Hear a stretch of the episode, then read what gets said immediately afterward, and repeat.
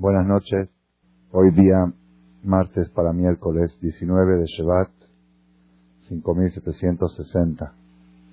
25 de enero del 00.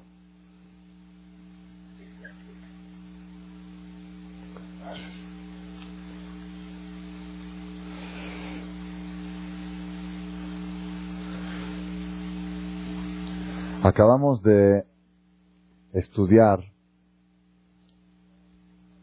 el sábado pasado en público en el Sefer Torah, en todas las sinagogas judías del mundo, leímos uno de los sucesos más trascendentales, más fundamentales en el pueblo judío. Ese suceso, ¿cómo se llama? Keriat Yam Suf la partida del Mar Rojo, el cruce del Mar Rojo. Fue un suceso impresionante, trascendental, donde el pueblo de Israel pudo vivenciar la presencia de Dios al nivel que dijeron, Ze Eli Veanveu, este es mi Dios, este es, con el dedo lo señalaron, este es Dios. Sintieron la presencia de Dios en vivo de. Es uno de los sucesos más emotivos de la historia. El Talmud dice que la manifestación divina que hubo, la manifestación de Dios que hubo en Keriat Yamsuf, en ese evento, supera la percepción divina que tuvo el profeta Ezequiel. El profeta Ezequiel y Ezequiel en Yehezkel 1 dice, Vaihi Bearbaim Shanai fue a los 40 años, Niftehum Hashamaim, se abrieron los cielos, Vaer Emar Otelokim, y vi visiones celestiales. Él describe, el profeta Ezequiel describe el trono celestial, cómo está compuesto con los carruajes, con los hayot, con los ofanim, con el merkabah, todo, todo temas de Kabbalah profundísimos están descritos en el primer capítulo de Ezequiel. Dice el Talmud Ratashifha Alayam, una Ijire, una muchacha, una sirvienta en el mar, Yamsuf, alcanzó a percibir una percepción más clara de Dios que la que percibió el profeta Ezequiel. Ese fue el nivel cuando un, una persona por espontaneidad grita y dice, Ze Eli, este es mi Dios, vean y lo voy a obedecer, lo voy a alabar. Adonai Imbloch Lambaed, este Dios que hundió a mi enemigo, este Dios que me salvó de una situación que aparentemente no tenía salvación, no había solución, a la derecha estaba el desierto, a la izquierda el otro desierto, atrás estaba el enemigo y adelante el mar. Este Dios que me sacó adelante de esta situación, Imloch Lolam Él va a reinar para siempre en mi corazón. Así dijo el pueblo de Israel. Adonai Imloch Lolam Yo quiero la, la noche de hoy desarrollar un poco los mensajes, unos mensajes que se aprenden de esta parte, de esta porción de la Biblia que leímos la semana pasada. Y vamos a ver por qué, como hemos mencionado en otra ocasión, nosotros no tenemos tiempo de estudiar de leer historias. No tenemos tiempo de leer historias. La vida es muy breve para estar perdiendo el tiempo con historietas. Nosotros necesitamos estudiar la historia. Estudiar la historia en lo que puedo yo aprender para yo mismo convertirme en historia, para yo mismo hacer historia. Entonces hoy voy a, vamos a tratar de adaptación esta noche de estudiar esta parte de la historia del pueblo judío y qué mensaje yo puedo tomar de ahí para mi vida, qué mensaje puedo llevar para mi superación personal. Me motivó a analizar este tema por el simple motivo que nuestros sabios dicen así.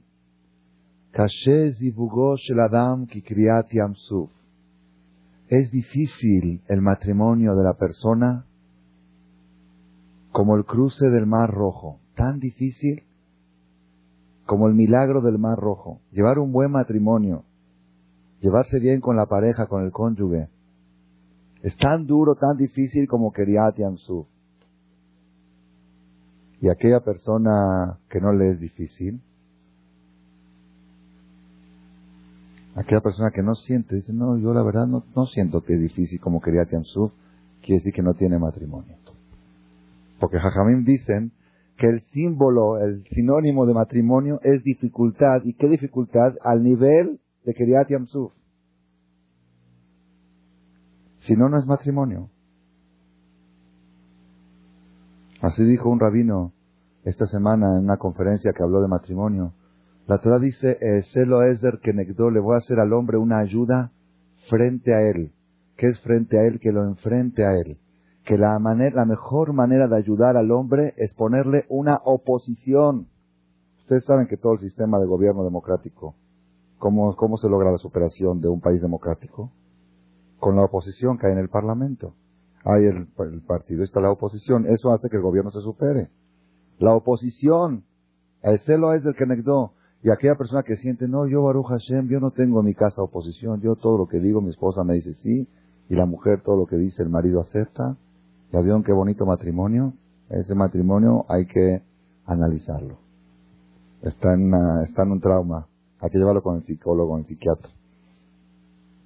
Es como aquella persona que me dijo, yo voy a las playas y veo mujeres en traje de baño y no siento nada. Dije, vete al psicólogo, vete al psiquiatra, estás enfermo, perdona. Sí, tiene que ir al psiquiatra. Entonces, una o dos. Si sientes algo es haram, porque no se puede sentir por otra mujer. Y si no sientes, estás enfermo. Vete a atender.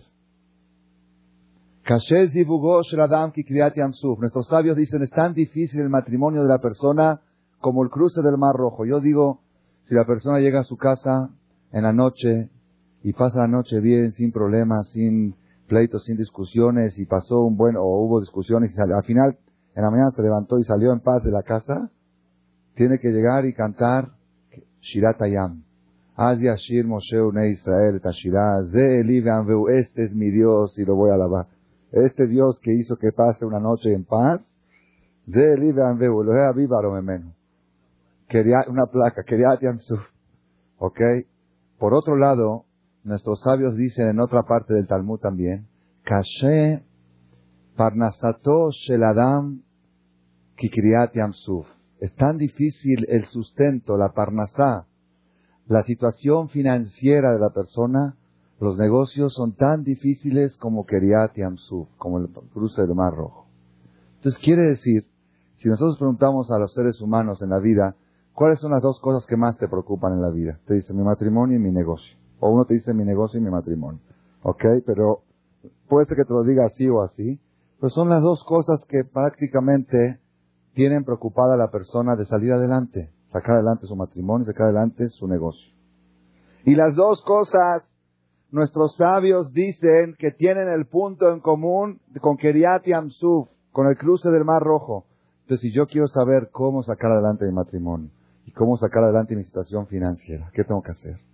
Estudiar Keriat y Amsuf, estudiar los mensajes que se aprenden de Keriat y Amsuf, y de ahí sacar la solución para mi matrimonio. De ahí sacar la solución para mi business, para mi negocio. Y eso es lo que vamos a hacer, a tratar de hacer esta noche, Bezat Hashem. Analizar el tema del mar rojo enfocado al matrimonio y al business. Y aquel que no está casado y tampoco tiene negocio. ¿Ok?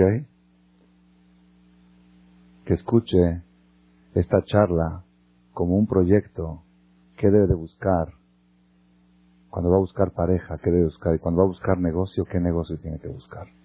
Hoy vamos a analizar Keriat Suf enfocado al matrimonio y al trabajo y a la situación financiera. ¿Le gusta el tema o cambiamos? ¿Ah? ¿Continuamos? ¿Interesa? Ok. Bueno. Bezat Hashem. Moray Brabotay le voy, a, hablar un poquito al principio para despertaros un poquito de Kabbalah, así rápido, y después me voy a pasar más a los pies a la tierra. En los libros de Kabbalah dicen que el tema de Keriat Yamsuf, el hundimiento de los egipcios y la salvación de Israel, es un tema muy profundo que tiene mucha repercusión constantemente en todas las generaciones. Está escrito en Arizal, fuente de la Kabbalah máxima hace 400 años, que la persona que todas las mañanas lee Shirat Yam, la canción que cantó Israel en el Yam Suf, Az Yashir Moshe Israel, la lee con concentración, con emoción, y trata de imaginarse como si fuera que él mismo está experimentando el proceso de Kiryat Yamsuf y está viendo la unión de los enemigos, el hundimiento de los enemigos y la salvación del pueblo de Israel, la persona que logra hacerlo, en ese momento Dios le borra todos sus pecados, principalmente, dice el Arizal, los pecados de tipo sexual. Se borran una de las terapias para eliminar las huellas que dejan los pecados de tipo sexual que ya hemos mencionado en otra ocasión, que son los pecados que hunden a la persona, que lo hunden para siempre, que le van marcando, le van cavando su fosa, hasta el día que cae en ella ya no puede salir de ahí. Y por otra parte, el secreto del éxito de Yosef Atzadik, que supo cuidar el Brit Milá, eso ya lo hablamos en otra ocasión. La persona que quiere reparar daños que ya fueron hechos, quiere, la persona que quiere tapar esa fosa que se fue cavando en su juventud con el desperdicio del semen y con depositar el semen en lugares prohibidos, la persona que quiere expiar todo eso, una de las recetas que, sugiere, que recomienda Arizal, es leer Shirat Ayam, leer Keriat Yamsuf. Leerlo y tratar de sentirlo. Por eso en el texto del rezo de Shachrit está insertado Keriat Yamsuf todas las mañanas. Cuando nosotros vamos a decir el Shema y después la Amida, antes de la Amida, entre el Shema y la Amida, hay algo. ¿Qué es algo? En Israel, Galtanu, Jorge, Beansuf, Laem Bakata, Bezedim Tibat, aquí está el Hazán, sabe, el señor Beja, ¿verdad o no? Es la parte que se canta en los Bar Mitzvah y en todo, en Shabbat. Beansuf, Laem Bakata, Bezedim Tibata, Vididim Abaruyam, Baihasuma Intzarem, hundieron las aguas a los enemigos, no quedó uno de ellos, Alzot Ovim, por esto alabaron los queridos Israel, pero Memula él elevaron a Dios, Didim, los queridos dieron Zemirot, Shirot, Etishbachot, canciones, poesías y alabanzas, la Melech el de Kayama, el rey vivo y existente, Ram Ben Isa, Gadol Ben Orá, Mashpil Geim, aquel que humilla a los orgullosos Adeares hasta abajo de la tierra, Magvia Shefalim, que eleva a los humildes Admarom hasta lo más alto, Motzia Sirim, que saca a los encarcelados Podan Avim, que rescata a los humildes, Osder Dalim, que ayuda a los pobres, Aonele Amo Israel, Becha Beamelav, el que responde al pueblo de Israel cuando le claman a él. Tehilot Lael Elion Goalam, alabanzas al Creador, su Salvador. Baruchum Borach, bendito sea y siempre bendito. Moshe une Israel lejano Shirah, Moshe y los hijos de Israel cantaron una canción de Simhar con mucha alegría de Amrujulam y dijeron todos, mi moja Baelim Hashem, ¿quién es como tú entre los poderosos Dios? Mi moja en Kodesh, Norate Ilot, Maljutejar, Raubaneja, tu reinado vieron Alayam. Eso lo decimos cuando? Todas las mañanas, antes de entre Shema y Amida. Hay una parte que se lee que habla de Yamsuf. En la noche, cuando decimos el Shema de Arbit, también, ¿qué decimos? A ver cómo es la canción. Raubanim Edge Burato. Otra vez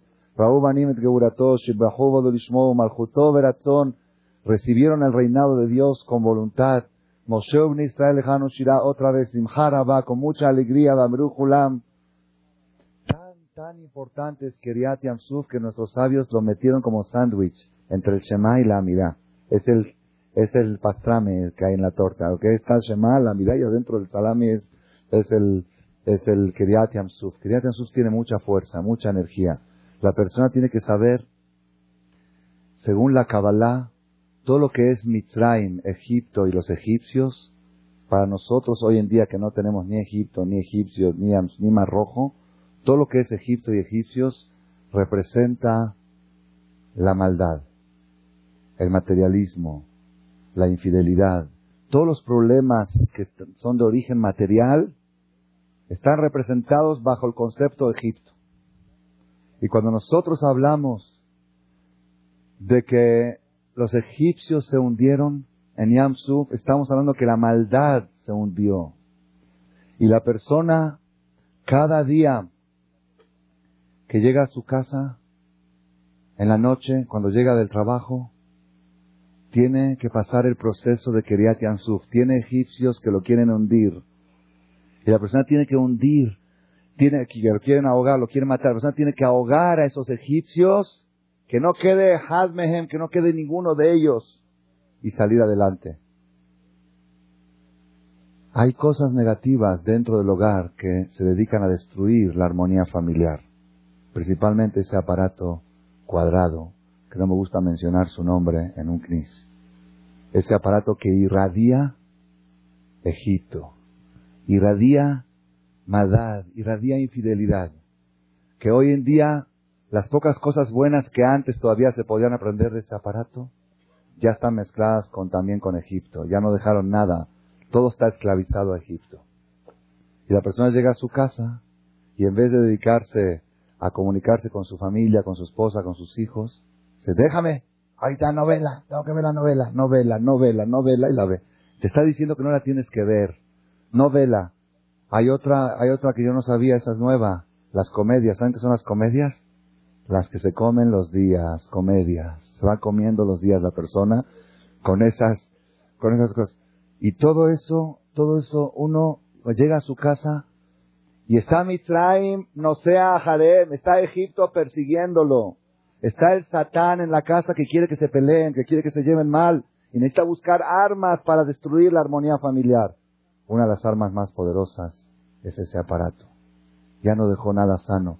El miércoles pasado, en la conferencia de señoras, se me acercó después una mujer muy inteligente, muy preparada, una señora como de 60 años. Ella es profesora de inglés en universidades aquí en México muy importantes.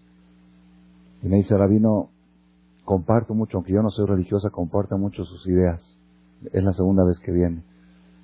Dice, estaba yo con mis nietos y hay unas películas que están de modas, de niños, de niños, de niños.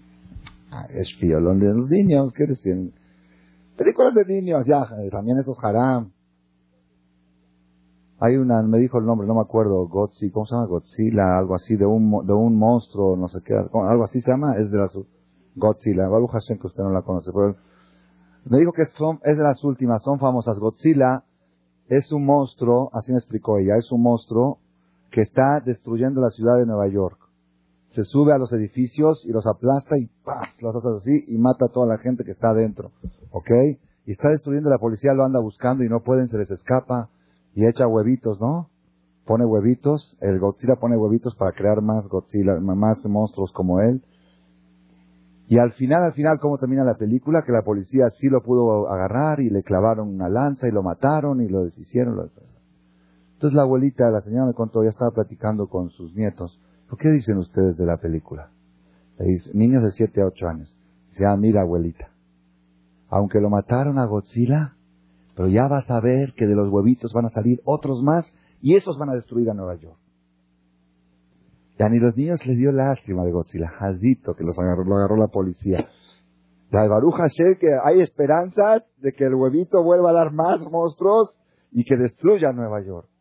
Y la abuelita les empezó a explicar, hijos, este, este monstruo estaba matando gente como tú y como yo. Estaba destruyendo ciudades como México, estaba destruyendo casas como la tuya. Ese no es el bueno en la película. Ese es el malo. Pero el, el, ya, ya, no, ya no hay parte donde pueda uno agarrarse para... Ese es Mitzrayim, el Mitzrayim que tenemos dentro de la casa. El Egipto que tenemos... ¿Ustedes saben que por qué se pone la mezuzá en la puerta? La mezuzá en la puerta es para protección. ¿Protección de qué? De asaltantes. Más que todo es protección, está escrito. La persona sale a la calle ve cosas, ve anuncios, ve esto, ve bancos, ve dinero, ve movimientos, ve orgullosos, ve gente atropelladora. Cuando entra a su casa, Shema Israel, así está escrito en la mezuzá, Hashem Eloqueno Hashem Echad. Todas las cosas malas quedan fuera de la casa y a la casa no entran las influencias de la calle. La mezuzá es una, es una muralla de hierro que dice, todas esas cosas de maldad que queden afuera. La casa es sagrada, la casa es pura, la casa es un paraíso. El hogar es un Gan Eden. Por eso se pone la mezuzá en la puerta. Yo creo que si la Torah fuera entregada el día de hoy, pondrían la mezuzá en la antena. Porque ya no entra por la puerta las cosas malas. Puede estar la casa blindada y cerrada. y se mete la calle a tu casa. Los asaltantes y los ladrones se meten sin que te des cuenta. Entonces la persona llega a su casa en la noche y tiene que saber que hay egipcios que quieren destruir el matrimonio, que quieren destruir el hogar, que quieren destruir la armonía familiar. ¿Qué hay que hacer? Ahogar a los egipcios en el mar. Por eso cada día Kashez y Bugosh Radam Ansuf es tan duro, tan difícil el matrimonio como la partida del Mar Rojo. Ya la persona hundió a los egipcios en su casa, ¿ok? Hundió la tele, la apagó todo. A la mañana va a trabajar. En la mañana el hombre sale, ya sale feliz. Pasé una noche riquísima con mi mujer, bravo, no nos peleamos, no hubo comedias, no hubo novelas, no hubo, hubo, pero fuimos artistas nosotros, ¿ok? No, no vimos cómo se divierten otros, nos divertimos nosotros, muy bien. Ahora sale a trabajar. Sales a trabajar, también en el negocio hay egipcios. También en el negocio está el Satán que te quiere destrozar. ¿Quiénes son los egipcios en el negocio? Las secretarias, los anuncios, las modelistas, las que se vienen todas arregladas para seducir a los jefes. Ese es Egipto en el negocio. Kashem bezonotav shradam suf. Es tan difícil la parnasá de la persona como el cruce del Mar Rojo. ¿Por qué? Porque la persona llega a trabajar y aparentemente a qué va? Pues va a hacer su trabajo, a ganar dinero. Pero no se, no se la espera de manera improvista. Claro, si uno se va de vacaciones y va a una playa mixta esto, pues ahí está, ahí uno sabe a lo que va. Voy al Satán directamente, voy a Egipto, ¿ok? Ahí voy, está el me está el mar para que se parta, ¿ok? Que se hundan todas ahí. Pero cuando uno va a trabajar dice, yo voy a hacer negocios, yo no voy a ahorita a otra cosa. Y ahí viene el Satán y se mete. ¿Y qué tiene que hacer la persona cada día que pasa? Que la persona logra hundir a Egipto. Hundir que uno pasa por la calle y ve un anuncio y dice, no, esto no es para mí. Ve una mujer, esto. Hay señores, en, me contaron en el centro, cómo le hacen cuando llega una clienta importante. Es un problema, porque le das la mano, no se la das. Algunas apretan más, es un problema. es un problema y vienen arregladas y vienen esto y vienen provocativas. ¿Qué hace el Señor? Tiene abajo de su escritorio una caja de, de mercancía, hacia abajo de su escritorio. Entonces cuando ve que está llegando una clienta, así, agarra la caja, dice, pase, pase, ahorita la atiendo, pase, como que está agarrando la caja y, y, y pase, ahorita la atiendo, ¿cómo le va? ¿Qué tal? ¿Qué esto? Con la caja en la mano. Pase, tome asiento y platica con ella cinco minutos con la caja en la mano.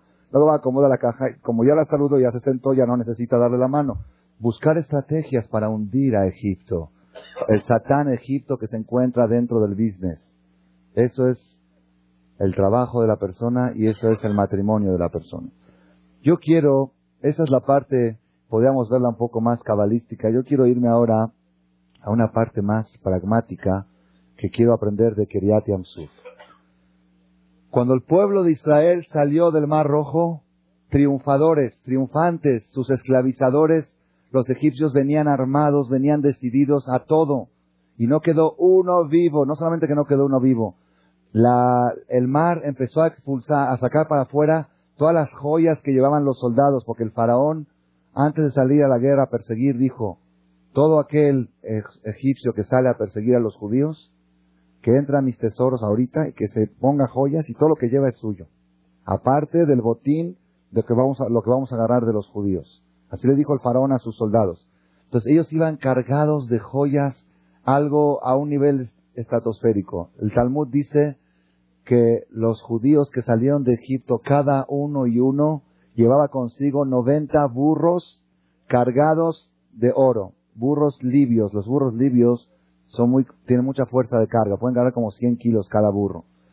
90 burros cargados de oro y plata, cada eh, judío sacó de Egipto, de lo que lo que le pedían a las egipcias, a las vecinas, oye, no me prestas una joya, no me prestas esto. 90 burros cargados. ¿Cuánto? Son 100 kilos de oro por 90, ¿cuánto es? Hicieron la cuenta, 90 por 100.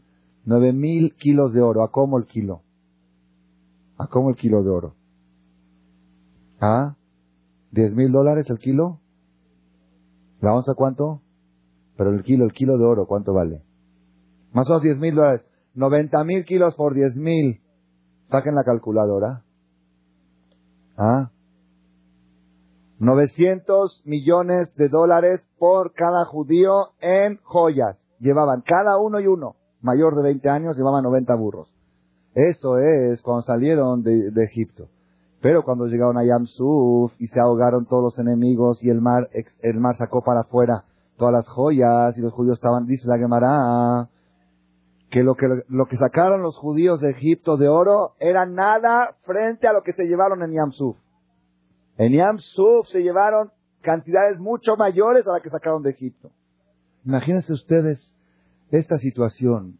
Un grupo, un pueblo humillado, un pueblo esclavo, 200 años esclavizados y humillados y trabajando como albaniles 11, 12 horas diarias, que cuando llegaban la noche a las 10 de la noche, el egipcio le decía, ya terminaste de construir, ahora vete a calentarme la sopa, ve a traerme agua del pozo, báñame, báñame a mis hijos, los usaban de higiros aparte. Toda esa humillación, de, de repente se convierten en libres, salen libres, los vienen a perseguir sus enemigos, se hunden, no queda Ehad Mehem notar, uno de ellos no quedó vivo y todas sus riquezas en sus manos. ¿Ah? ¿Qué dicen ustedes? Avalna, aval nosotros la décima parte o la milésima parte de eso. Todo eso va muy bien. Cuando una persona estudia, me, ayer en la tarde me habló una persona, un señor muy meliana, muy adinerado, dice, la verdad, Jajam, el éxito de estos libros que usted está sacando cada semana, el éxito más grande es que nos deja picados. Porque uno termina y dice, bueno, ¿y qué pasó después? Ya no sigue el libro. Dicen los otros, tú sigues y ves lo que vas tienes que esperar hasta la otra semana para ver cómo sigue. Entonces te deja en suspenso. Una de las cosas que le gustó de los libritos de la Perashá de la semana. Cuando, cuando nosotros leemos esta historia desde la esclavitud de Egipto hasta la semana pasada, uno va en continuará, continuará, qué bonito, mira cómo va avanzando, mira cómo se van liberando los judíos, mira cómo salen, mira cómo esto, hasta que llegamos a el cruce del Mar Rojo. ¿Qué pasó después del cruce del Mar Rojo? La perashá la semana pasada es una de las perashot más bonitas que hay en la Torá. La primera parte. La última parte, drama. Drama tras drama. Un problema tras otro. Apenas, apenas acabaron de salir Apenas acabaron de cantar, Sus Velojebora Mabayam, dice la Torah. Vayasá Moshe Israel Miamsuf. Hizo partir Moshe a Israel del Mar Rojo. Vayelehu el Midbar Shur. Y fueron al desierto Shur. Vayelehu Sheloshet Yamim Midbar Velo Fueron tres días en el mar y no había agua. Saliendo del Mar Rojo, acaudalados, adinerados, después de todo el milagro, el milagro que Hashem les hizo, Van caminando, no hay agua para tomar. Vayabou Marata, después de tres días, fíjense que estoy hablando de esto porque estamos ahora entre Yamsuf y la entrega de la Torah. En esos 49 días que hubo, estamos ahora nosotros entre la perashá de la semana pasada de Shalach y la próxima semana que va a ser la entrega de la Torah. ¿Qué sucedió en esos, en ese inter? Vayabou Marata, llegaron a un lugar que se llama Mará. ¿Saben qué es Mará? Amargo no podían beber agua de Mará. ¿Por qué? Kimarim las aguas estaban amargas. Alken Karashema Mará. Por eso se llamaron, el lugar ese se llamó Mará, porque las aguas del lugar estaban amargas. Bailonu Am, se quejó el pueblo al Moshe, contra Moshe, Manishte, ¿qué vamos a beber? ¿Qué hizo Moshe? le rezó a Dios, oye Dios, tengo que dar de beber aquí a tres millones de personas. Y no hay agua y el agua que encontramos está amarga. Vayoreu Hashem Dios le mostró a Moshe un árbol, un árbol, la Gemara trae que era un árbol muy amargo, de una planta muy amarga. Vayashlech el amaim, le dijo arrójalo al agua, vainfeku amaim, se endulzaron las aguas. ¿Están viendo? Agarró un palo de una verdura amarga, lo echó a las aguas amargas y hicieron dulces. Sham Samlo Hok Umishpat. Ahí Dios les puso a ellos la ley y el estatuto de la vida. Ahí le marcó la ley de la vida. Sham Nisau. Ahí Dios los probó al pueblo de Israel. Y les dijo, Hashem. Si tú vas a escuchar la voz de Dios, tu Dios, Vayashar y vas a hacer lo correcto en sus ojos, no lo correcto en tus ojos, sino hay mucha gente que dice, cada quien y su verdad, ok, vas a seguir la verdad de él, no la verdad tuya, lo que él te dice que es el camino correcto. Vas a prestar atención a sus preceptos. ¿Cuál, qué, cuál, ¿Qué es lo que Dios quiere? ¿Cuál es el objetivo de los preceptos? De Shamarta kol y vas a cuidar todas sus leyes. Entonces, kol mahalá shersanti de Mitraim, todas las enfermedades que yo puse en Egipto, lo así aleja, no las pondré sobre ti. ¿Por qué? Kiani Adonai rofeja. Yo soy Dios quien te cura. Yo soy Dios el que cura. ¿Qué tiene que ver esto con lo de las aguas amargas? Dice Rashi. Así como yo, Dios, curé las aguas, estas aguas estaban enfermas, las aguas amargas, así como yo agarré aguas amargas, las convertí en dulces, yo voy a agarrar tu estómago adolorido y lo voy a convertir en un estómago relajado. Tu, tu espalda que te duele la voy a convertir en una espalda. Yo soy Dios que te curo. Yo cuando leí esto dije, da de Gilak, ¿qué tiene que ver el agua con el árbol, con la salud? Jalas. No, no, no encuentro ninguna relación. Ani Hashem Rofeja, yo soy Dios que te curo, yo te voy a dar la solución, yo te voy a dar la curación para que no vuelvas a padecer más enfermedades. ¿Qué es, qué es lo que está pasando aquí? Después, si ustedes leen, viene inmediatamente que el pueblo de Israel llegaron a un lugar que se llama Elim y dijeron, ok, ya tenemos para tomar, pero no tenemos para comer. ¿Qué vamos a comer? ¿Qué comieron hasta entonces? Comieron la matzá que les sobró de Egipto. Se acabó la matzá. ¿Y ahora qué vamos a comer? Entonces Dios les mandó el famoso man, el maná que caía del cielo todos los días. Y está escrito en los libros que la persona que quiere tener parnasá buena, buen sustento, buen éxito en los negocios, es segula, es una receta cabalísticamente comprobada, leer todos los días la perashá del man.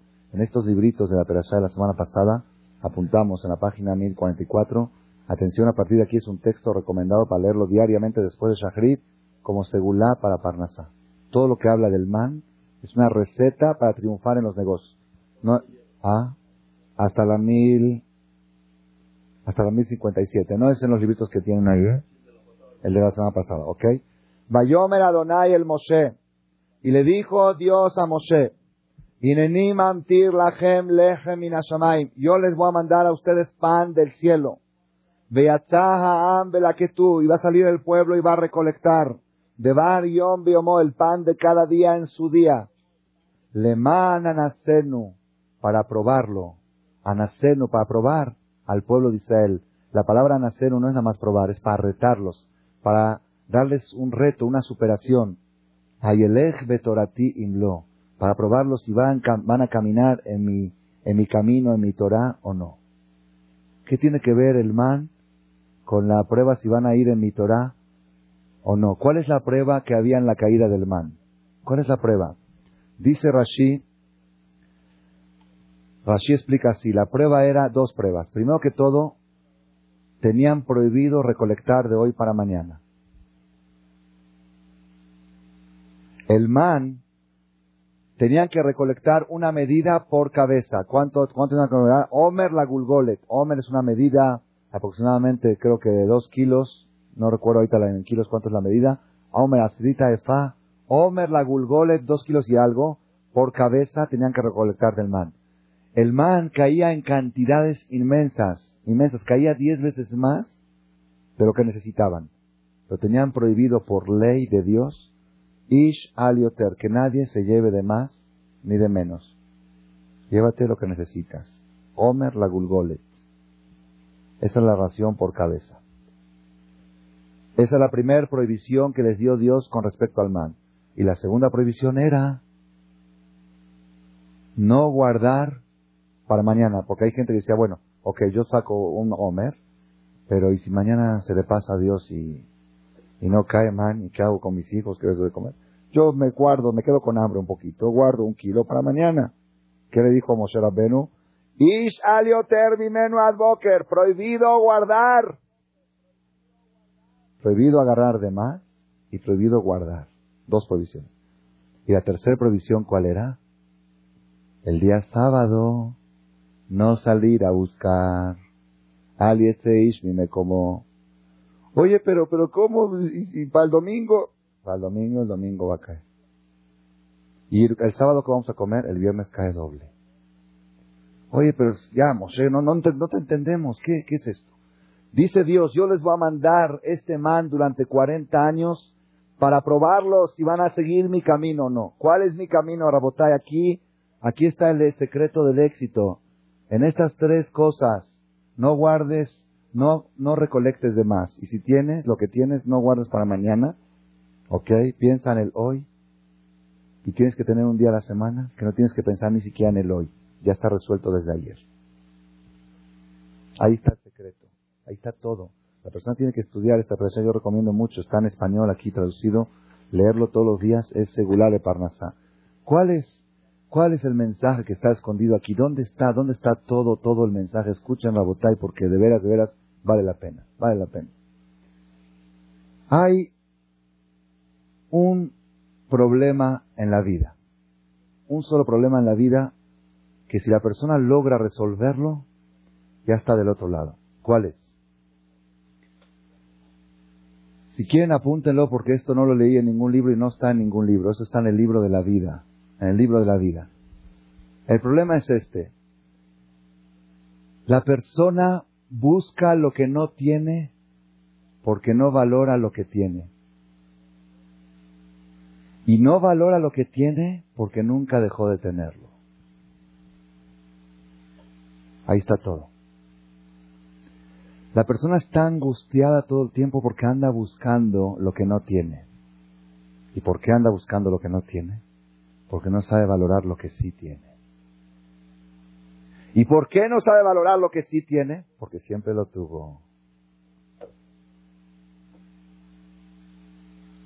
Hay una situación en la persona que dice la Gemara Yeshlo Mané Rotzematain.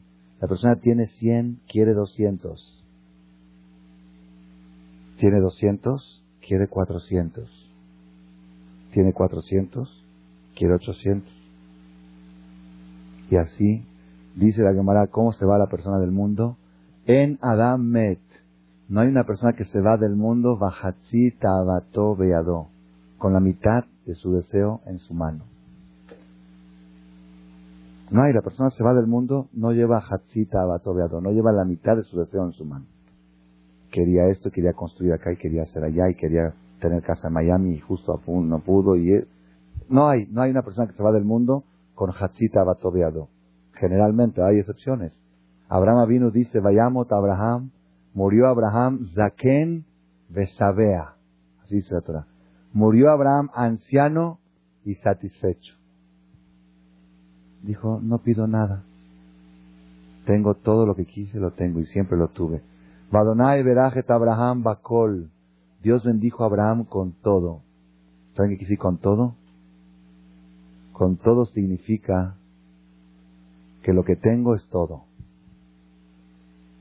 A Esav, a Esav Arashá, el hermano de Jacob, le dijo, Yeshli Rav, tengo mucho.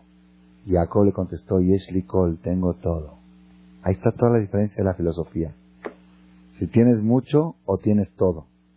A Esav, la filosofía Goy, la filosofía materialista, es tengo mucho, pero todo, uh, estoy muy lejos de tener todo. Espérate, falta esto, falta esto, falta lo otro. Y la filosofía judía que quiere llevar a la persona es, tengo todo. ¿Por qué? Porque lo que tengo es todo para mí. La persona no goza de lo que tiene buscando lo que no tiene. ¿Y por qué no goza de lo que tiene? Porque nunca dejó de tenerlo. Si la persona supiera valorar las cosas que tiene, no tendría un segundo de angustia. Había una persona que dijo así, dice, estaba yo angustiado por no tener zapatos hasta que vi a una persona que no tiene pies. Dije, qué bueno que mi problema por lo menos es que no tengo zapatos para el pie, pero el otro, aunque tenga los zapatos, no tiene dónde ponerlos. La persona no valora el hecho de que tiene pies porque le faltan los zapatos y no valora el hecho que tiene zapatos porque le falta el, el Tommy Hill y, le falta el de Tommy. ¿Ok? Y cuando tiene el de Tommy no valora porque le falta eh, la joya, el la este, no, todo, así va la cosa. La persona no disfruta de tener una casa porque podría tener una casa más grande. Y cuando la tiene más grande no la disfruta porque podría tenerla decorada con esto. Y cuando ya la tiene decorada no disfruta porque le falta la alberca. Y cuando la tiene la alberca no la disfruta porque esto y, y así. La persona no valora lo que tiene. No valora lo que tiene. Una vez leí yo un artículo en un libro, un libro de psicología de un goy que está recomendado por Jajamín. Está traducido en varios idiomas. Dice así. Dice, ¿cuánto estás dispuesto a vender un dedo tuyo? El dedo pulgar derecho. ¿A cuánto lo vendes? Ponle precio. En efectivo, de contado, no cheques. Los cheques hoy en día no es, efectivo. Te dan en dólares. ¿Cuánto vendes este dedo? ¿Cuánto? ¿Cien mil dólares lo das? Acá hay un señor que dice que sí. ¿Ah? ¿Quién da más? okay. Yo, a menos yo, yo a mi persona, yo, yo no daría mi yo no creo ni que por un millón de dólares en contado no lo doy. Quizá estando rematado y loco o estando en una situación muy, muy, muy apretada, para salvarme de una quiebra, que es Barminan y que algo, quizá, quizá, quizá se me ofrecen 10 millones de dólares, estando loco, lo doy. Lo pienso y lo doy. Estando rematado de la cabeza. Pero ustedes pongan un precio barato. A ver, dígame un precio barato. Alguien que me diga un precio barato. Para el pulgar, pero imagínense que mañana cuando quieras agarrar el café, ya no lo puedes agarrar. Porque el café se agarra con este dedo, ¿ok? Quieres agarrar una pluma, no puedes escribir. Es decir, este es muy fácil. Es decir, pues, imagina, se quitan y se acabó, ya no está este dedo. ¿Cuánto? ¿Cuánto? No ofrecen. Barato. ¿Quién lo da barato? Una, una persona mejnun, mejnun, mejnun, vamos a suponer que lo remata en un millón de dólares, el dedo, el primer dedo. Ya que le cortaron este dedo, dice, bueno, ahora me vendes el segundo, el índice. Este ya vale más caro. Porque ahorita lo único que me queda para agarrar es esto, ¿ok? Entonces esto ya vale 5 millones, ¿ok? Luego, bueno, vamos a, para no hacerlo muy largo el cuento, barato, barato, barato, para una persona que está rematado la cabeza y empieza a vender sus miembros, ¿ok? Por los 20 dedos, 200 millones de dólares, así, pero barato, estando loco, estando loco, así le cortan los 20 dedos, 200 millones de dólares. Sí, porque después, ¿qué hace? No, tiene, no puede ni firmar cheques, ni, ni hacer impresión. Si quiere firmar con esto tampoco puede. ¿Cómo más le pasa acá el dinero del banco? Mejnun. Está bien. Después que ya vendió sus dedos, dice, bueno, ahora me vendes tu brazo derecho. No, oye, como el brazo, el dedo se puede disimular. Y así el brazo ya vale 100 cada uno. Y luego la pierna y la otra pierna. Después vamos a los, un ojo, el primero, un ojo. ¿Cuánto das un ojo? No, no, no, no, no, no, no, Barmina. No, no, no, no, no. Ahí ni loco. Bueno, un mes un mes un mes un mes un mes lo va a dar en 500 millones de dólares, pero estando loco. Y el segundo ojo, y el segundo ojo, este por nada, porque se va a quedar ciego. Pero no. Y un oído, y el otro oído, y un riñón, y el otro riñón, y así vayan haciendo la cuenta. Haciendo la cuenta, una persona que puso en venta de remate a su cuerpo, en venta de remate por estar rematado la cabeza, barato, barato, barato, vale 10 mil millones de dólares, pero barato, barato. Entonces quiere decir que cada uno, y yo estoy, hagan la cuenta y van a ver que así es, y es más, estando loco vale 10 mil millones. Quise cada uno de nosotros los presentes valemos 10 mil millones de dólares. Multipliquen por los que estamos aquí, ¿ok? Ya sacamos la deuda de México, ¿ok? Podemos crear el mundo entero, resolvemos, ¿ok? Entonces, ahora, ahora yo les hago una pregunta, una pregunta muy fuerte. Yo estoy seguro seguro mil por mil que mi cuerpo, mi cuerpo vale más que eso. Y mi alma ni que hablar. Mi alma es parte de Dios. Mi alma no, hay precio en el mundo. ¿Por cuánto vendes tu alma? Para convertirte en un caballito, en un burrito. Vende tu alma y a partir de hoy te haces una, una yegua. Vas caminando ¿sí? por la calle, desvestido, desnudo. ¿Vendes tu alma para convertirte en animal? El ser humano, el, sentido humano, ¿lo vendes por algo? Es dinerales. El intelecto. Vamos a suponer, yo estoy seguro mil por mí que mi cuerpo mínimo, mínimo, mínimo barato vale 10 mil millones de dólares. Ahora escuchen la pregunta del análisis que me hice así. Yo tengo una cuenta en Estados Unidos, en Bank Discount, unos ahorritos así, 5, seis mil, siete mil, va poniendo uno para casar a sus hijos, como todo el mundo. Un día salgo de mi casa, abro el correo, me llegó el estado de cuenta. Abro el estado de cuenta, ¿cuánto hay? 10 mil millones de dólares. No puede ser. No puede Es un error. Hubo aquí en México un error. Una persona me contó que le llegaron 5 millones de dólares en la cuenta que no, eran de él. Es uno que, los, que tiene mucho más que eso, ¿ok? Pero le llegó hablo al banco y digo, disculpen señores, aquí hay un error. Mi estado de cuenta se habrán equivocado. O está, como me dijo una vez, una vez este, un, un jajam en Israel, jajam David Lañado, era un tzadik muy grande, tenía 11 hijos y era muy pobre. Y la esposa le decía, ¿por qué no vas a hacer dinero como todos van? Entonces él le dijo, mira, te lo voy a decir en secreto entre nosotros, yo tengo un millón de dólares en Suiza. Se dijo, jajam, pobre, Jacito no tenía para subir al camión. Entonces la esposa dijo, ¿y por qué no me lo dijiste? Ahora sí, vale la pena sufrir si sabe que el marido tiene un patrimonio todo el sufrimiento vale la pena, aunque se me está muriendo de hambre, pero tiene un millón de dólares en Suiza, se siente uno rico.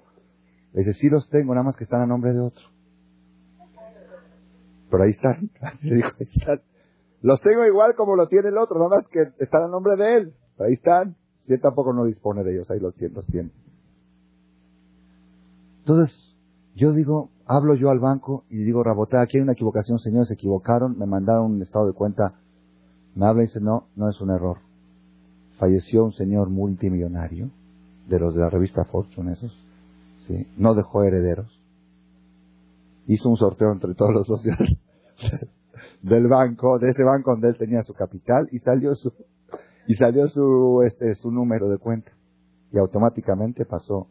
Ustedes saben que ahora acaba de fallecer un multimillonario en forma trágica.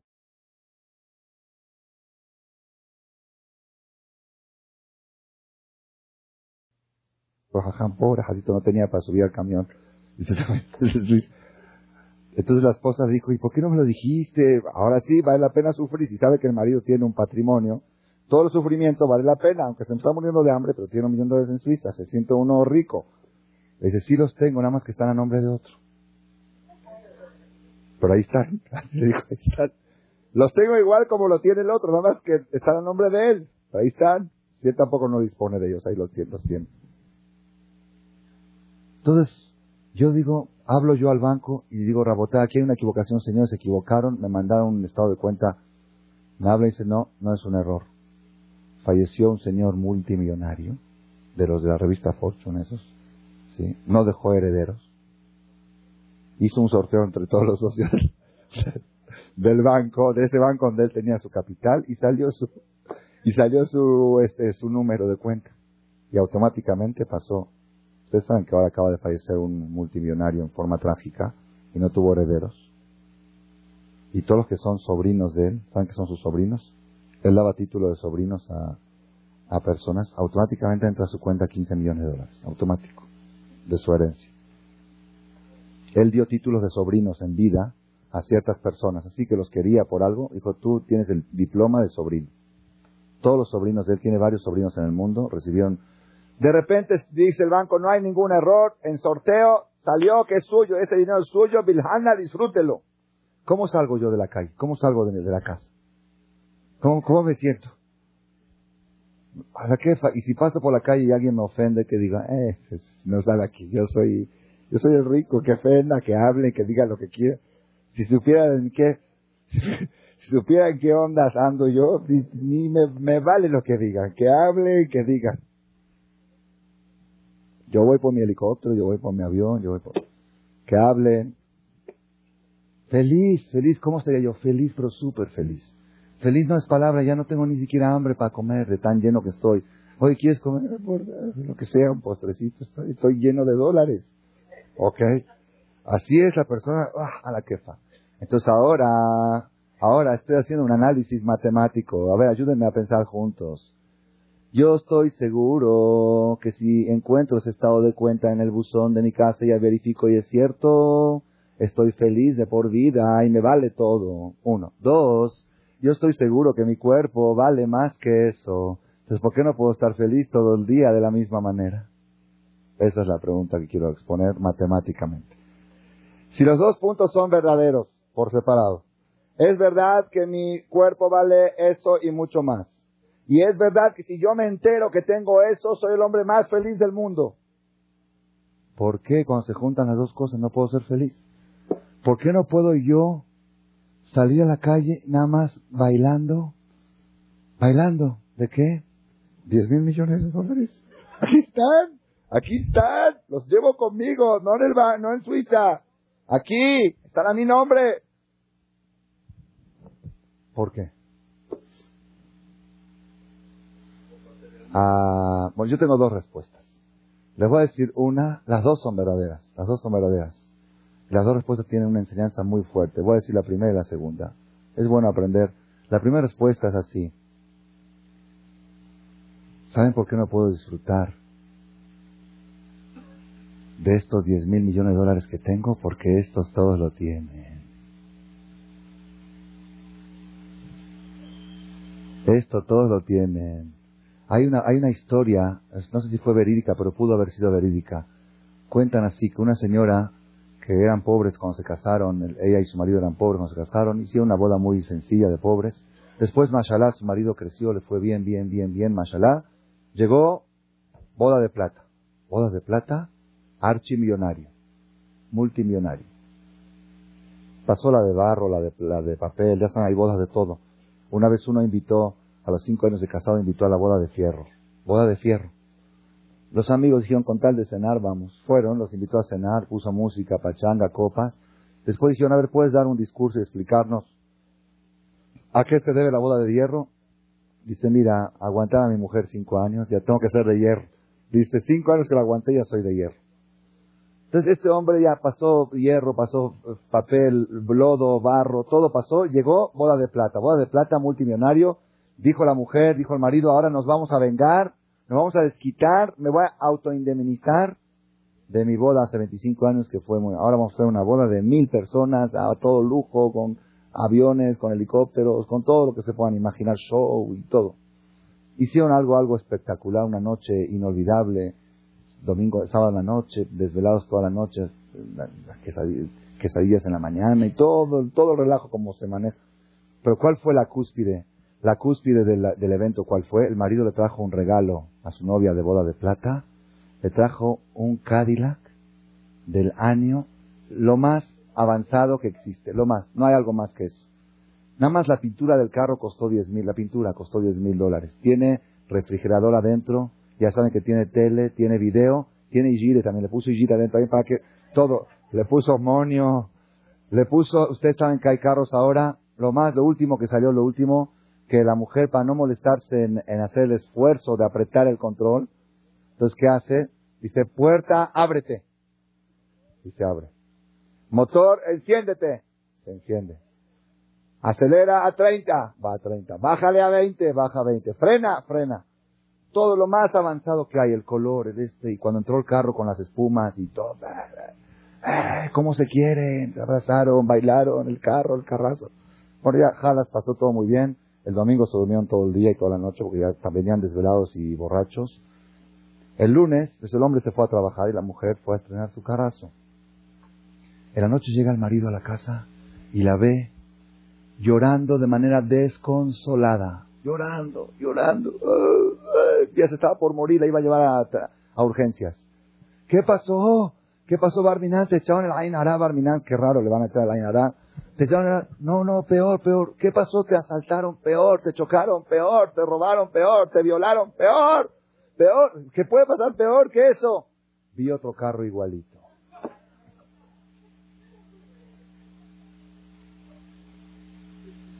Otro igualito del mismo color. Estaba desconsolada.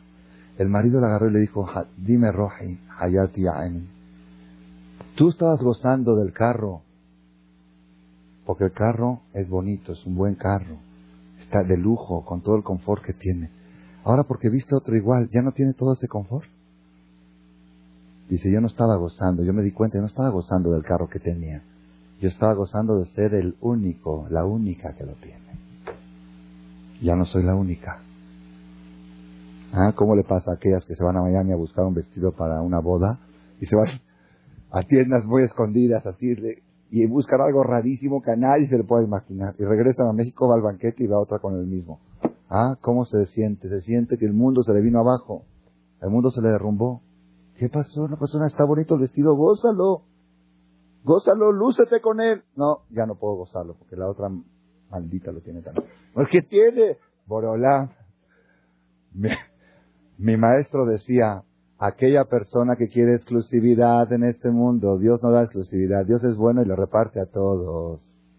Aquella persona que se acostumbra a disfrutar de lo que tiene el otro, Va a vivir toda la vida disfrutando. ¿Por qué? Siempre va a haber alguien que está estrenando una casa, o un carro, o un vestido, casando un hijo, un bar mitzvah, un pidión. Si te acostumbras a gozar del bien del otro, vas a estar gozando toda la vida. Y aquella persona que sufre cuando le va bien al otro y quiere ser único, entonces va a estar sufriendo todo el tiempo, porque Dios no va a dejar de traer hijos al mundo, mandar hijos al mundo para que éste no sufra. No va a dejar de dar que gente inaugure casa para que éste no sufra. Dios le reparte a todos. Esa es una explicación. ¿Por qué la persona no disfruta de los 10 mil millones de dólares que lleva con él? Porque ese todos lo tienen. En ese no soy nada especial. Yo quiero algo que Sí, si te dan un avión privado, ¿eres feliz? Si todos lo tienen, ya dejas de ser feliz. ¿Qué tiene que ver?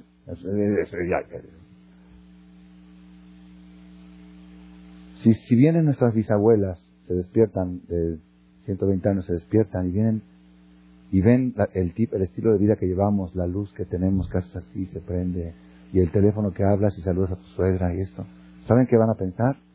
Que es Mashiach. Es es que no puede ser. Aprietas un botón, se lava la ropa, otro botón se seca, una hijire que te hace esto, la otra que te hace el otro, el chofer ve a traerme meta, ahora nos vamos a Cancún, nos vamos acá, duelas, viajas. Dice, esto es Mashiach, esto no, no, es que no puede ser, no puede ser. Y tú llegas a tu casa y prendes la luz y ni siquiera la disfrutas, ni siquiera la gozas. Te metes a la regadera, ¿eh? la persona no, no disfruta de lo que tiene. Yo quiero avanzar un paso más y este es el mensaje que quería, que quería más que todo resaltar. Rabotai, ¿por qué la persona no puede disfrutar de los 10 mil millones de dólares que lleva consigo en su cuerpo? ¿Saben por qué? Porque nació con ellos, porque se crió con ellos, porque lo da por sentado, lo da por, es un hecho, el dedo ya lo tengo, el oído ya lo tengo, y esto ya es normal. Esa es la causa que la persona no puede disfrutar. Yo la primera vez que empecé a disfrutar de la regadera es cuando se descompuso el calentador. De veras. Es que uno se mete a la regadera, llegas, abres, no sabes si ahora va a salir muy caliente o tibia. El calentador estaba medio descompuesto y dependía del, de la tefila que hiciste antes si iba a calentar el agua o no. Y en la mitad que estás todo enjabonado, pum, se enfría y te estás helando. Y, por favor, Boreolán, nada más quiero que sea caliente por 10 vistos seguidos para poder bañarme normal. Y saben cómo la hago. Después que me lo arreglaron el calentador. Luego ya se lo llevó la, ¿cómo se llama esta compañía? GESA. Se llevó el calentador por una semana. Y mientras que, pues a ver, no sabes dónde te bañas. Hay que viajar al deportivo para bañarse. Era un drama, un drama era un zar. Para bañar los niños había que llevarlos al deportivo y esto, todo un relajo. Cuando llegó el calentador, ¿saben? ¿Saben cómo lo disfrutamos? ¿Saben cómo lo gozamos? Casi, casi hacíamos una ciudad, un banquete, un brindis. ¿Por qué? Por tener agua caliente. Lo gocé tanto, tanto, tanto. Pero después de una semana ya lo dejé de gozar. Porque tengo otros problemas. Entonces, ¿qué quiere decir? ¿Cuál es el mensaje? El mensaje es que la persona no disfruta la persona busca lo que no tiene porque no valora lo que tiene. Y no valora lo que tiene porque nunca dejó de tenerlo. Entonces, ¿cuál es la solución? ¿Cuál es la solución? La solución es que la persona trate de mentalizarse, de imaginarse que nada está por sentado, nada está por hecho, nada es un hecho, nada es un hecho.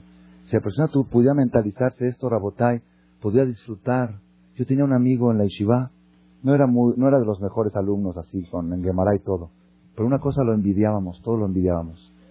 En la Yeshiva abajo, la Yeshiva en, general, todas las condiciones materiales son, son precarias, son recámaras pequeñas, cuatro, duermen cuatro en la recámara, camas angostas, colchones de 20 centímetros como los del ejército, closet apretados, la comida es reducida, todo es así medio. Y hay un cuarto abajo en la Yeshiva donde hay té hay té, té, tomar té, té hay en abundancia, pues ¿saben qué té hay? No de, no de saquitos de lujo. Esencia, hacen esencia de té, agarran un kilo de té, sacan de ahí 100 litros de, esencia, lo hierven, lo hierven, no sé cómo le hacen, se lo ponen en jarra, pones un poquito. Nosotros envidiamos a este amigo, cada vez que tomaba un té estaba casi bailando. Así feliz, se reía, sonría. Digo, bueno, ¿qué estás? A ver, cuéntanos, Eli, ¿qué, ¿qué te pasa, Eli? Dice, ¿cómo? Pues ya está caliente y tiene azúcar y es, el vaso. a la quefa, a la quefa. Té está gozando de un té. Ay, ¿quién de nosotros sabe disfrutar de un cafecito y de un té? Todo está por sentado, todo está por hecho. Una vez llegó un señor de Estados Unidos aquí a México. Él tiene, él a los 17 años se salvó de los campos de concentración. Ahorita es un fabricante de cinturones en Estados Unidos. Y él formó una yeshiva en Israel, yeshiva especial para que todos los alumnos estudien todo el día Leilun Ishma de los 6 millones de judíos que murieron en la Shoah, que no tienen quien les diga Kadish. Ah, para eso fundó la yeshiva. Y él la mantiene desde Estados Unidos y no puede solito y sale a juntar también.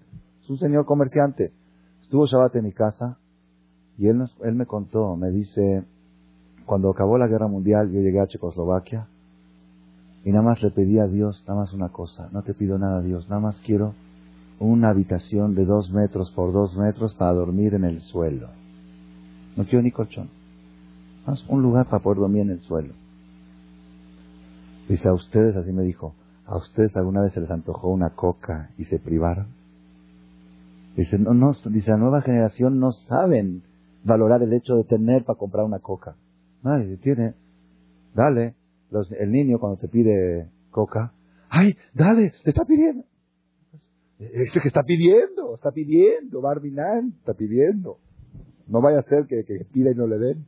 Barminan, lo aleno. Se puede infartar el niño porque no le dieron lo que pidió. Es un error. Todo está por hecho, todo está por sentado. Y así nos educamos. Coca es normal, y esto es normal, y luz es normal, y agua caliente es normal, y esto es normal, y todo es normal. Y ahora aparte vienen otras.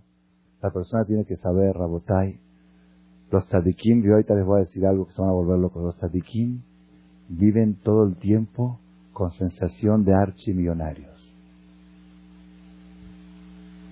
Dice el Orjot, el, perdón, el Sefer Ayashar, un libro precioso, fue escrito hace 600 años, de un filósofo judío. Sefer Ayashar. Dice, los tzadikim saben que este mundo es el palacio, así lo llama, Neveat Laot, el palacio de los problemas.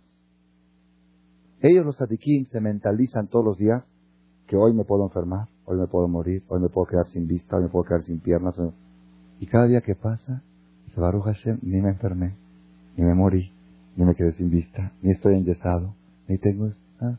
Hay un, una persona que se encuentra aquí, estaba aquí antes, no lo veo ahora, él me contó, tuvo un, se tropezó un día en la calle, se cayó, un tropezón normal, fue al doctor, operación, esto, el pie levantado 30 días, el clavo, o cirugía otra vez, volvió a hacer cirugía, muletas seis meses.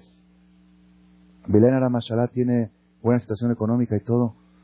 Ah, me contó él, es joven, tiene como treinta y pico de años.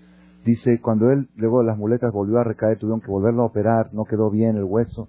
Dice, yo después de seis meses de ir con muletas le dije, Dios, no quiero nada, nada. Nada más una cosa te pido. Caminar. Nada más eso. Déjame caminar. Quiero caminar, nada más poder hacer esto normal. No tener que ir al baño en muletas. Y cuando se quiere lavar los dientes, en muletas. Cuando quiere ir acá, en muletas. Va a una boda y todo el mundo lo está viendo. Nada más quiero caminar. El día que pudo venir al CNIS sin muletas, fue uno de los días más felices de su vida. ¿Qué pasa? ¿De qué, de, qué estás tan feliz? ¿No ves? Mira cómo, ¿Cómo de que de esto? Mira qué estoy haciendo. Pues Lunes te parecía un loco. El Señor se sentía millonario por poder caminar. Un hombre aquí de México, Mashallah, Mashallah, Belén Ará, se calcula que tiene mil edificios, si no es más.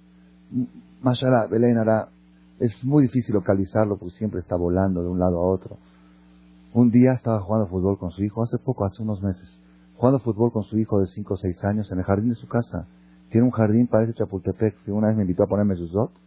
Se pierde uno, parece el lago Chapultepec, caídas de agua por acá y por allá, y te pierdes. Parecía, había que poner letreros ahí en...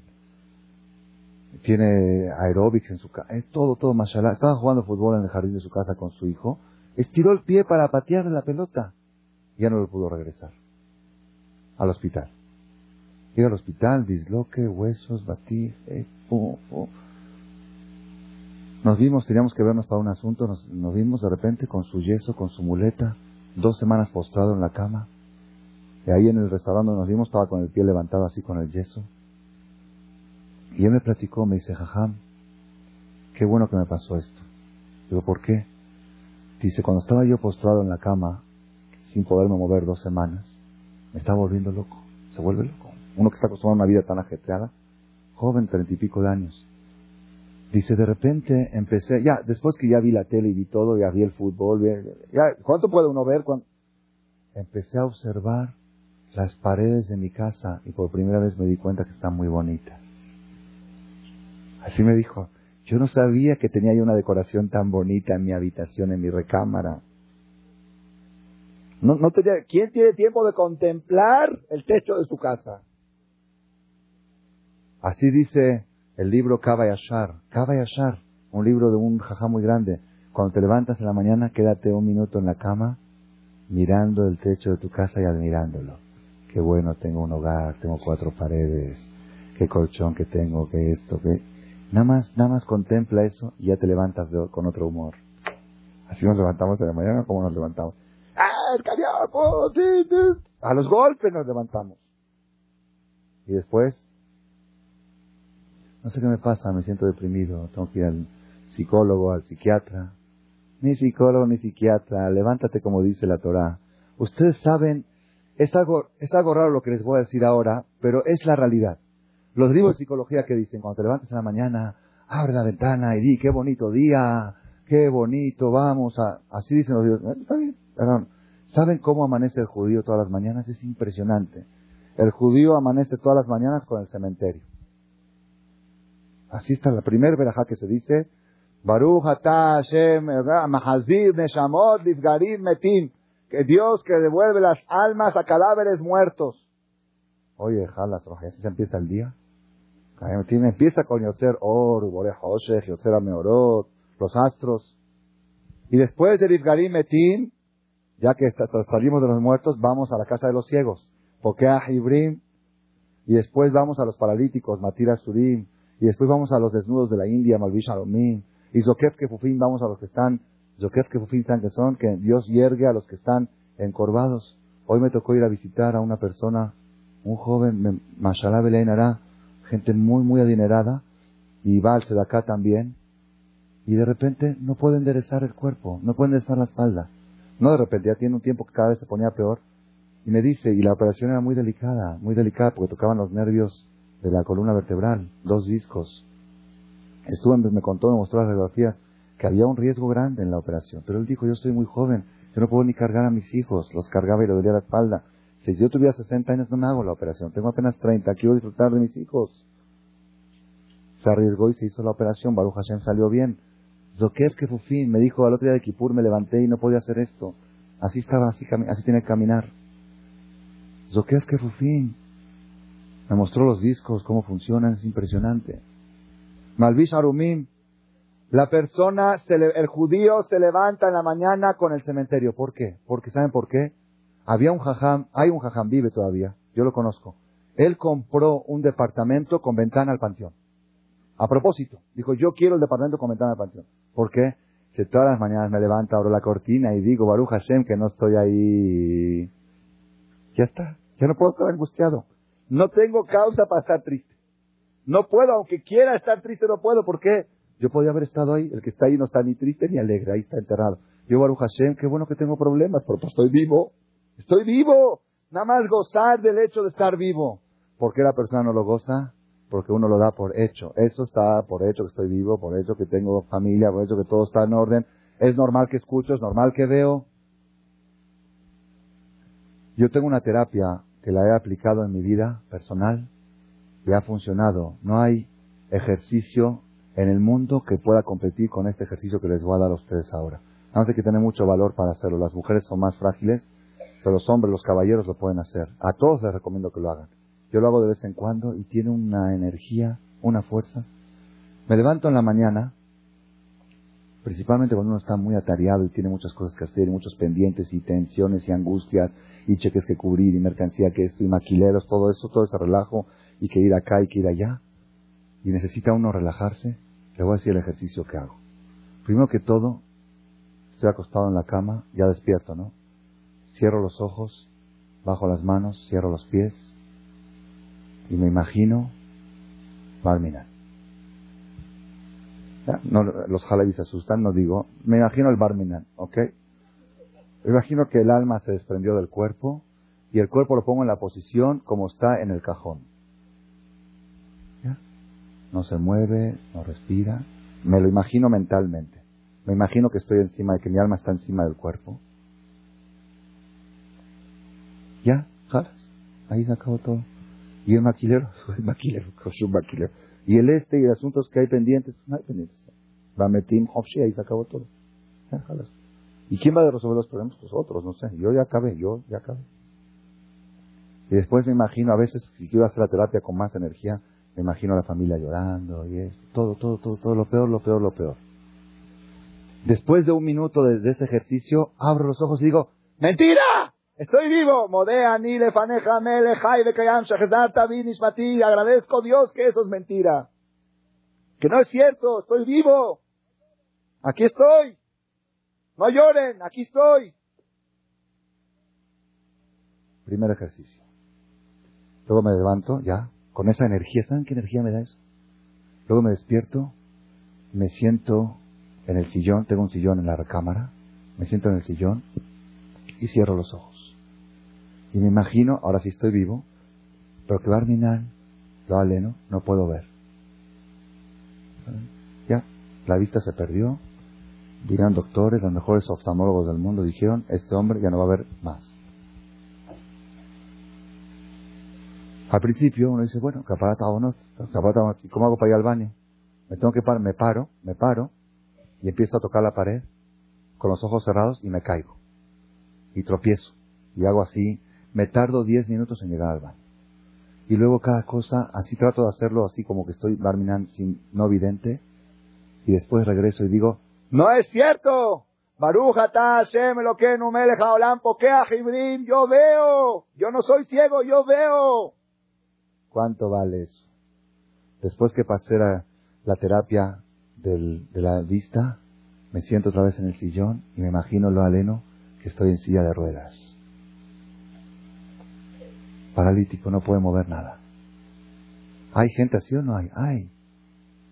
Y a todos les puede suceder lo aleno. ¿Y cómo hago para comer? Me tienen que dar en la boca. ¿Y cómo hago para esto y para lavarme los dientes? Todos complicados. Todos complicadísimo. Complicadísimo. Me levanto y digo, no es cierto, Baruch Hashem Matira Surim, yo me muevo, no soy paralítico, me puedo mover. Y así cosa por cosa, el que logra hacer esta terapia una vez al mes o al año, cuanto más veces las hagas, menos angustia vas a tener. Es imposible que esté uno angustiado. ¿Por qué? Porque la persona no valora lo que tiene porque lo da por hecho. Lo da por... ¿Saben cuándo la gente valora la salud? ¿Cuándo? Ah, cuando, cuando entra al hospital. Cuando sale del hospital, ¿qué te dicen todos? No quiero nada, nada más salud. Y antes la tenía, sí. Ah, la tenía, pero pensé que era normal tenerla. Ahora me di cuenta que no es tan normal. No quiero nada. Saber valorar cada cosa y cosa. Cada persona, nosotros, nosotros llegamos a la mesa y comemos y por eso hay que decir verajá, es que es una, es, aparte que hay que agradecer a Dios, es una terapia la verajá. ¿Cuál es la verajá? Baruja Hashem, bendito Dios, Azan Olam Kuló, que nutre a todo el mundo. La persona tiene que imaginarse, es que nosotros no tenemos la imaginación, como dijo ese jajam, el que vino a juntar. Dice, ustedes nunca les faltó una Coca-Cola, nunca se les antojó y les faltó. Entonces por eso no podemos sentir, no podemos gozar de un té, no podemos gozar de una coca, no podemos gozar de un pedazo de pan. ¿Por qué? Porque es normal, eso es pan pan. Un pastel, algo rico, eh, esto condimentado y bien servido y que lo ponga. La persona llega a su casa y se enoja porque no le puso sal. Con sal o sin sal, pregúntenle a los que estuvieron en el campo de concentración, que me den sin sal, sin condimento, que me den de comer. Si la persona sabe disfrutar el hecho de poder nutrirse, de poder, no se va a quejar que le falta sal a la comida. Todas las quejas vienen porque la persona todo lo da por hecho. Escuchen, Rabotay, escuchen este mensaje. Escuchen este mensaje, aguas dulces y aguas amargas. Después de que Yamsuf, después de que el pueblo de Israel salió del Mar Rojo, ahora van a entender ustedes por qué es tan difícil la parnasá del hombre como Kiriat Yamsuf. ¿Cuál es el punto de comparación entre el sustento y Kiriat Yamsuf? ¿Cuál es el punto de comparación entre el matrimonio y Kiriat Ansuf? Ahora van a encontrar un punto, es, es novedad, para mí fue novedad. Esta comparación que hicieron nuestros sabios con su sabia sabiduría. El pueblo de Israel están recogiendo las riquezas que el mar está soltando, oro, joyas. Dice la Torah, Vayastá Moshe Israel Suf, hizo partir Moshe a Israel del Mar Rojo. No querían partir. Vamos, vamos, los tenían que agarrar Vamos a recibir la Torah en Arsinai. ¿Y qué decían los judíos? Pero Moshe, haram. Mira, todavía hay oro. Haram. ¿Saben qué es haram? Si hay oro tirado, ¿lo vas a dejar? Pero Moshe dice, pues ya tienen mucho. Sí, pero podemos tener más. Escuchen bien, Rabotai, este mensaje. Una persona que tiene tanta cantidad de oro, tanta cantidad de oro, y está sufriendo por lo que podía tener, ni el agua le sabe, hasta el agua le sabe amarga, no puede disfrutar ni de un vaso de agua. Está tomando el vaso de agua y pensando en el oro que dejó. Y eso hace que el agua le sepa amargo. Hay un señor en Estados Unidos que gana 50 mil dólares por hora. A balcón. Amén. 50 mil dólares por hora. Ese señor fue a hablar con un jajam. El jajam me lo contó, fue con un jajam. Dijo, jajam, soy el hombre más más desgraciado del mundo. ¿Por qué? Dice, yo, mis negocios son compras y acciones y bolsas, vende, compra, vende. Dice, esto, yo gano 50 mil dólares por hora. Dice, no puedo darme el lujo de ir a comprar una camisa. Porque me cuesta muy caro. Dice, mis camisas son las más caras del mundo porque el tiempo que me llevó en ir a la tienda y en escogerla, me tardé entre que fui y llegué y la escogí dos horas, me costó 100 mil dólares la camisa. Entonces, como no quiero que me cueste tanto, no me compro. Dice, no me puedo ir de vacaciones. Estoy en la playa y pensando cuánto podría ganar y cuánto está ganando mi competidor ahorita. No puedo disfrutar. Le está pasando lo que le pasa a los judíos, que tienen 90 burros cargados de oro y plata, más otro tanto de joyas y todo lo que tienen. Y Moshe dice, vamos, vamos, pero Moshe Harab se quedó ahí más oro. Y Moshe dice, pero eran ustedes albaniles y son ahora archimillonarios. Sí, pero Harán podía haber sacado más.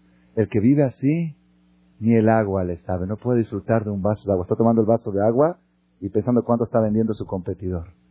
Por eso el agua le sabe amarga. El agua le sabe amarga. Eso es Moray Bravotai para mí uno de los mensajes más poderosos de Kiryat Yamsuf.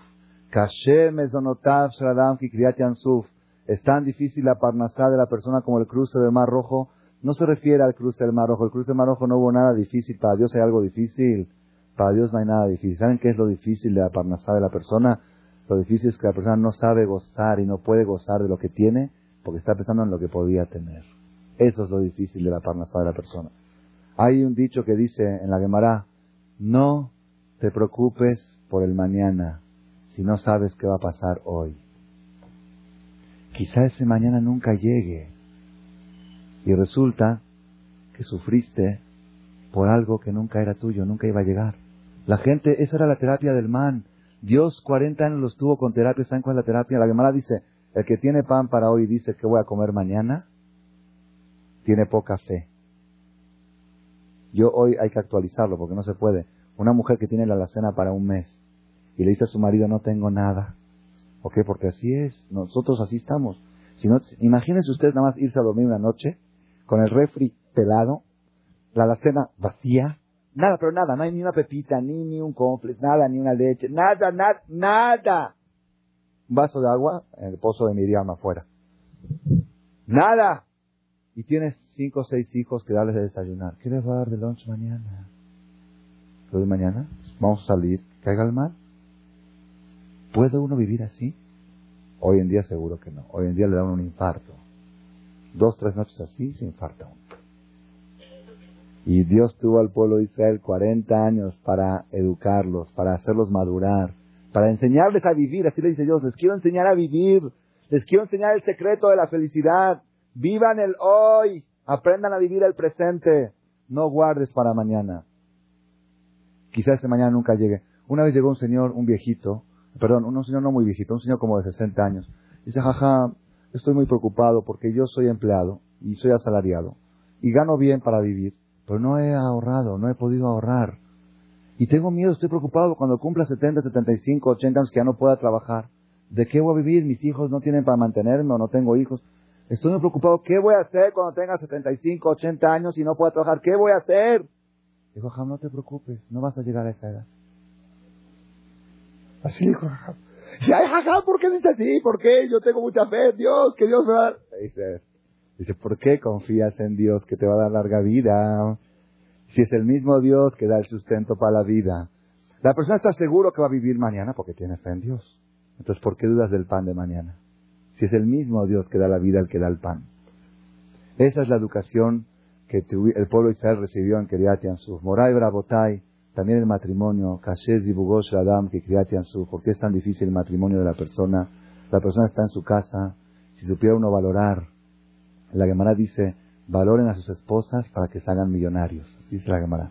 Le dijo un jajam a sus alumnos, o una shayhu, valoren a sus esposas para que se hagan millonarios. Una vez llegó una persona con el jajam y dice, yo estoy en contra de la Gemara. Yo valoré a mi esposa, la respeté y no me hice millonario. Le dice, tus palabras se contradicen una a la otra. ¿Por qué? Porque no hay más riqueza que tener una buena mujer. Si la persona, pero la persona tiene que saber valorar. La persona no valora. Había un jajam que tenía una mujer mala, mala, mala, pero esas de esas de la que la Gemara dice que el que tiene esas mujeres no, no ve el, el porque ya lo vio aquí abajo. Así dice la Gemara. La Gemara dice, de esas que el rey Salomón dijo es preferible vivir en un, en un patio sin techo que vivir bajo un techo con esa mujer. Así dijo el rey Salomón en Proverbios. Un, un jajam tenía una esposa de esas. Y los alumnos le decían, jajam, aifa. ¿Saben qué es aifa en árabe? Ya. Para algo existe el get, para algo existe el divorcio, ya déjala. ¿Saben qué le contestó el jajam? es suficiente el hecho de que ella me salva a mí del pecado de no pensar en otras mujeres. Por ella yo no peco con otras mujeres. Y que manda a los niños a la escuela. Eso es suficiente causa para valorarla y no divorciarla. ¿Qué quiere decir? Es muy... La persona no valora, la persona todo lo tiene. Uno está en su casa y está pensando, no, mira la otra como tiene la casa. ¿Por qué no valoras lo que tú tienes? ¿Por qué no miras lo que tienes? La persona, así es. Hay gente que Barminan se separan de matrimonio y después de, separados se dan cuenta de lo que tenían, lo que perdieron. Después, mientras lo tienen, lo ven normal y se quejan porque esto y porque el otro. Ya, había, ya déjenme terminar así rápido, una historia de un jajam la contó verídica. Una señora en Estados Unidos, el jajam viajaba de Israel a juntarse de acá. Y el señor daba acá, iba a visitarlo a su casa y le daba una acá al jajam. Cada vez que llegaba el jajam a acá, la mujer hablaba mal de su marido. Mi marido es un idiota, no sabe hacer dinero, mira a sus amigos como ya se hicieron ricos, y él es un idiota, y eres un tonto, es un tarado, es un esto, es un el otro. Me decía, no hables así de tu marido. Al otro año venía, no, mi marido no sirve para nada, no sabe tratar a una mujer, no sabe. Bueno, pero ten paciencia. Cada año, mi marido, mi marido, mi marido. El jajam, un día después de seis, siete, ocho años que el jajam iba y cada año sabía que era el mismo disco o peor. Un día le habla por teléfono la mujer a Israel al Jajam, llorando el teléfono, llorando, llorando. Y Jajam seguro otro problema más con su marido. Dice, ¿qué pasó? ¿Qué pasó? Iban en el carro con su marido, chocaron y el marido raja. El marido murió. Me quedé sola, viuda. Y, lloraba y lloraba. Y el Jajam le decía, bueno, tranquilízate, haceme azor, no es el fin del mundo, tú puedes eres joven, puedes volver a hacer tu vida y dices, ¿dónde va a encontrar uno como él? No hay en todo el mundo uno como él. Así es por teléfono la misma mujer. No hay, yo quiero que me lo revivas, que me lo saques de la tumba, ese mismo quiero, no quiero otro. Dice, el mundo es grande, hay muchos hombres, tú eres muy joven, este quiero. Ese que cada año ella lo estaba insultando. La persona no valora lo que tiene hasta que lo pierde. Entonces, si la persona supiera valorar en vida lo que uno tiene, no necesitaría que Dios le mande que lo pierda para entonces, ese es un musar, yo creo, el musar más importante que Kashez divulgó la persona que está casado, nada más el pensar que puede existir la posibilidad de otra mujer, ya eso mismo hace que sea infeliz. Eso lo hace infeliz. Por eso decimos en la, en la boda, en el Shua Berajot, Sameach Samach Reima Ubim, alegra a esta pareja que y Tzirja, como alegraste a Adam Arishon en Gan Eden. Cuando Dios creó a Adam y Javá, eran muy alegres, porque eran muy felices Adán y Eva. ¿Ah? Más figuera, o más femetla. Si no hay higuera, no hay metla. No hay, no hay, no hay otra y no hay como ella. ¿Ok? Le pedimos a Dios el día de la boda, Hashem, ayuda a esta pareja que puedan mentalizarse que no hay otra, que si Dios puso a ellos, los puso juntos, no hay otra, ya no hay, no hay pareja. Ok, ¿qué hace? No hay. Esto es lo que hay, punto. Si la persona tuviera esta filosofía, que a su vez más difícil el matrimonio de la persona, como el cruce del Mar Rojo. En el cruce del Mar Rojo estaban llenos de oro y estaban viendo el otro oro. Es más difícil el matrimonio porque un muchacho sale con una chava y está buena, está más o menos atractiva y bien guapa, pero dice, dice, quizá hay una mejor. ¿Qué? ¿Qué es la mejor del mundo? Seguro, debe haber una mejor. Y yo quiero la mejor. Entonces la deja esta a un lado y va, se busca la mejor. Cuando se busca la mejor, Dice, no, la otra estaba mejor, pero ya me da pena regresar con la otra. Entonces busca una tercera. Después, a la treintava, se acuerda que de todas las que vio, la mejor fue la primera. Dice, voy a regresar con ella. Cuando la va a buscar, ya tiene hijo, está por poner a misma a su hijo. La otra ya se casó y él todavía anda buscando su nesib. ¿Y cuál es el problema? ¿Por qué es difícil? Porque tienes oro en tus manos y estás viendo el otro oro. Eso es Keriatia, eso es Basón Yamsuf. Hashem Itbaraj que nos ayude este es un tema para extenderse mucho más. Es que nos ayude, que no tengamos que extender, que lo llevemos a la práctica, que aprendamos a valorar lo que tenemos, el oro nuestro. Cada uno tiene oro, cada mujer, cada hombre. Si supían el oro que llevan con ellos y lo convierten en polvo. El oro hay que pulirlo, el oro hay que sacarlo, hay que, hay que hacerlo lucir y no, no echarle tierra encima. Que Hashem nos ayude, que sepamos pulir nuestro oro, darle brillo y saber gozar y disfrutar de lo que tenemos para así poder ir preparados a recibir la Torah. Amén.